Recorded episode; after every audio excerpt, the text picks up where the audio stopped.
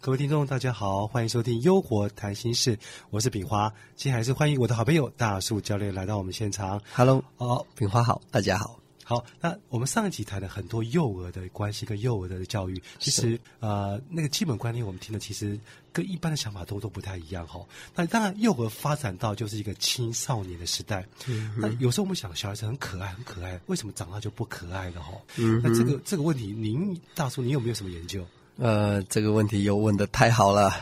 那首先我们可以来反向思考：小孩子说他可爱的是谁？大人。嗯。说他不可爱的是谁？他还是大人。那那也就是换句话说，小孩子没有变，是大人的观感变了。那么接下来这个话呢，有点现实，有点真实。那么听众朋友们承受的点啊，这个答案说出来，大家不一定能听得进去。小孩子为什么不再那么可爱？首先。小孩子他就像一张白纸，他就像海绵，他学习能力、求知能力非常的好，他进步速度非常的快。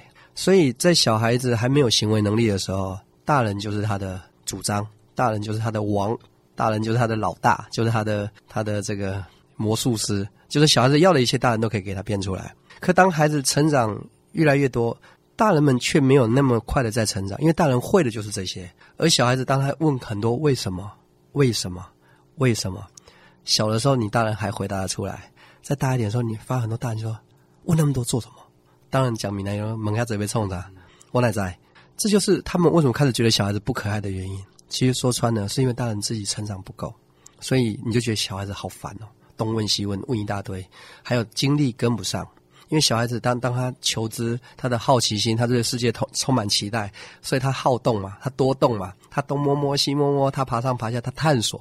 大人就很害怕犯错嘛，很害怕小孩子犯错嘛，怕你太高跌倒啦，怕火烧着啦，怕水淹着啦，所以他就觉得小孩子是麻烦。因为以前没有行为能力的时候，大人不用那么费心嘛，所以当他们觉得无暇顾及孩子的时候，就觉得、这个小孩子不再那么的可爱。当然，很多时候是真的是应付不过来。我举个例子，我记得有一个报道是说，十八世纪他们一生的阅读量。以现代人来讲，现在大概一年就可以抵十八世纪一年的阅读量。也就是说，现在的孩子他从小就是多媒体，好 iPad 啦、电脑啦，所以你会发现现在孩子特别古灵精怪。别别看他小小年纪，他知道的东西可多了，感情可成熟了。嗯，有时候大人是招架不住的。所以这时候我们再来问，为什么小孩子变得不再那么可爱？也许大人们可以问问自己：你多久没有成长了？你跟得上孩子成长的速度吗？对，以前我们常常觉得说，以前小孩子觉得很笨、很乖、很呆，现在小孩子好聪明哦，因为他接触的东西太多了。是。那你刚刚讲个重点就说，如果说我们做家长的哈，能够跟小孩子一起成长、一起学习，是，我们就不会觉得小孩子他不再乖巧。对，是的，你反而会觉得你的孩子真的很棒，因为他一直在成长，甚至有一些家长他确实是被孩子逼着成长的。这样的家长还是好的，因为他终究还是成长。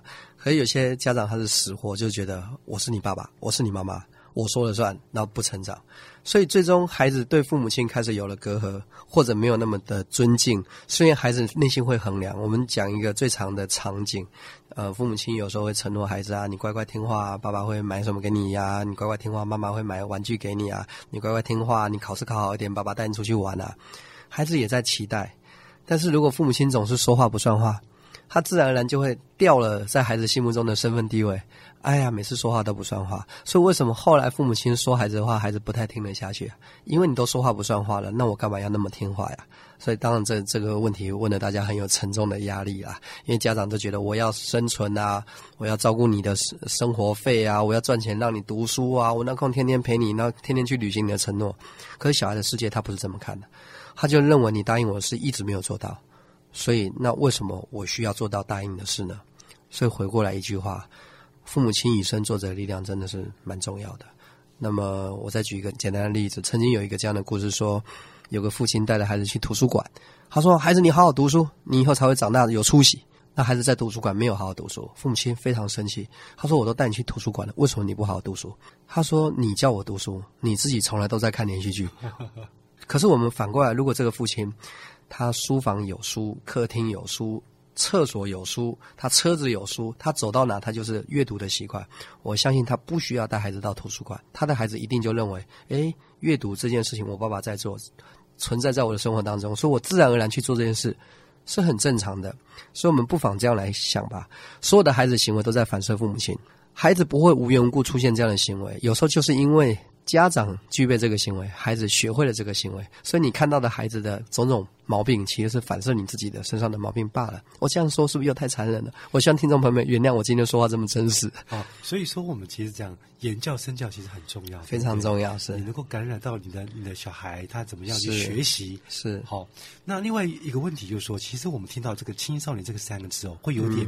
谈之色变，怎么讲？因为讲到青少年，就会讲到会青少年是不是青春期就就会有叛逆？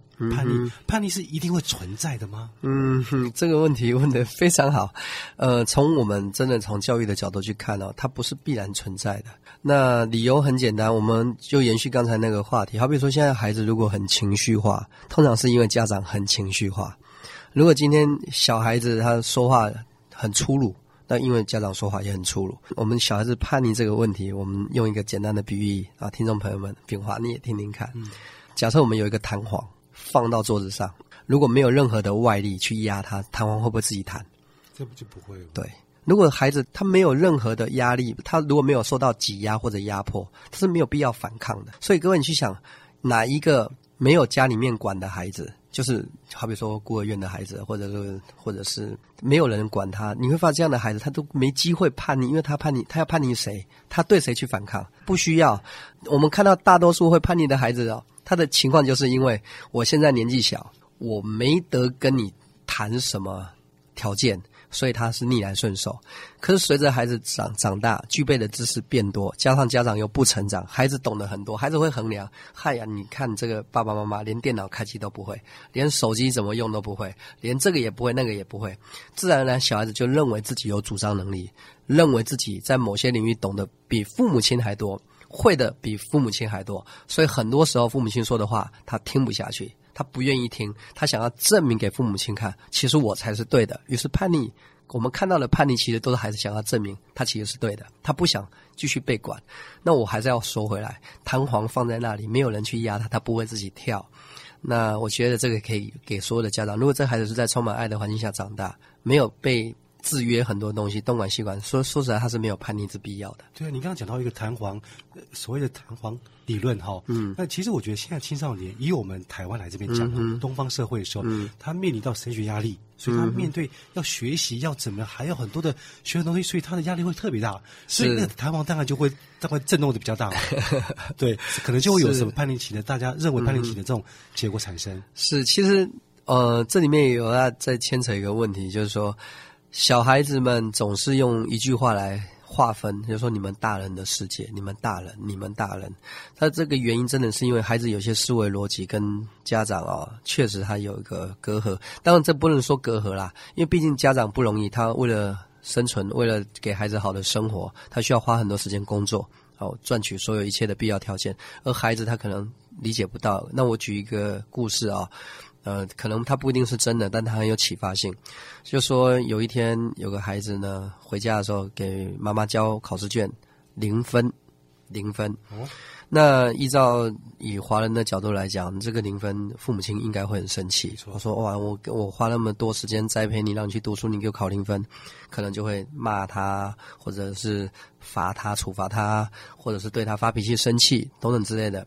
可是这个妈妈呢？相对来讲，她应该是属于成长型的妈妈。她在发脾气之前呢，她先问了一下她的宝贝儿子，说：“儿子啊，妈妈问你一件事啊，这十题呀，你是会做不会做啊？”他说：“我都会啊。”他说：“你都会的话，你可不可以现在算几题给妈妈看看，你是不是会做？”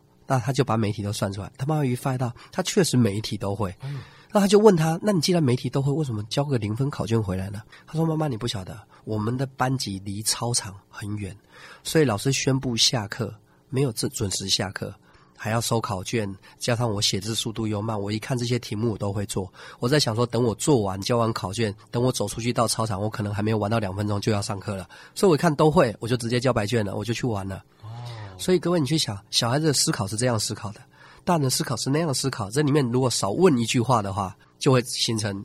孩子可能就会承受压力。那当然，孩子还小还能承受，大一点他不愿意承受的时候就会反抗。所以我觉得父母亲如果能更多点时间，多理解孩子的思维、呃想法，跟他变成像好朋友一样的话，我觉得孩子是不太需要用叛逆去反映给家长说，我我长大了，我有自己独立的思考。这样子给听众朋友们参考参考。哇，这观念非常非常重要。我们时间又到了哈，啊，时间非常非常快。哇，怎么听都听不厌啊！今天非常谢谢大柱教练。我们今天总算是讲一点青少年的话题。OK，好，别忘了下次继续收听我们的《优火谈心事》，拜拜啦。好的，拜拜。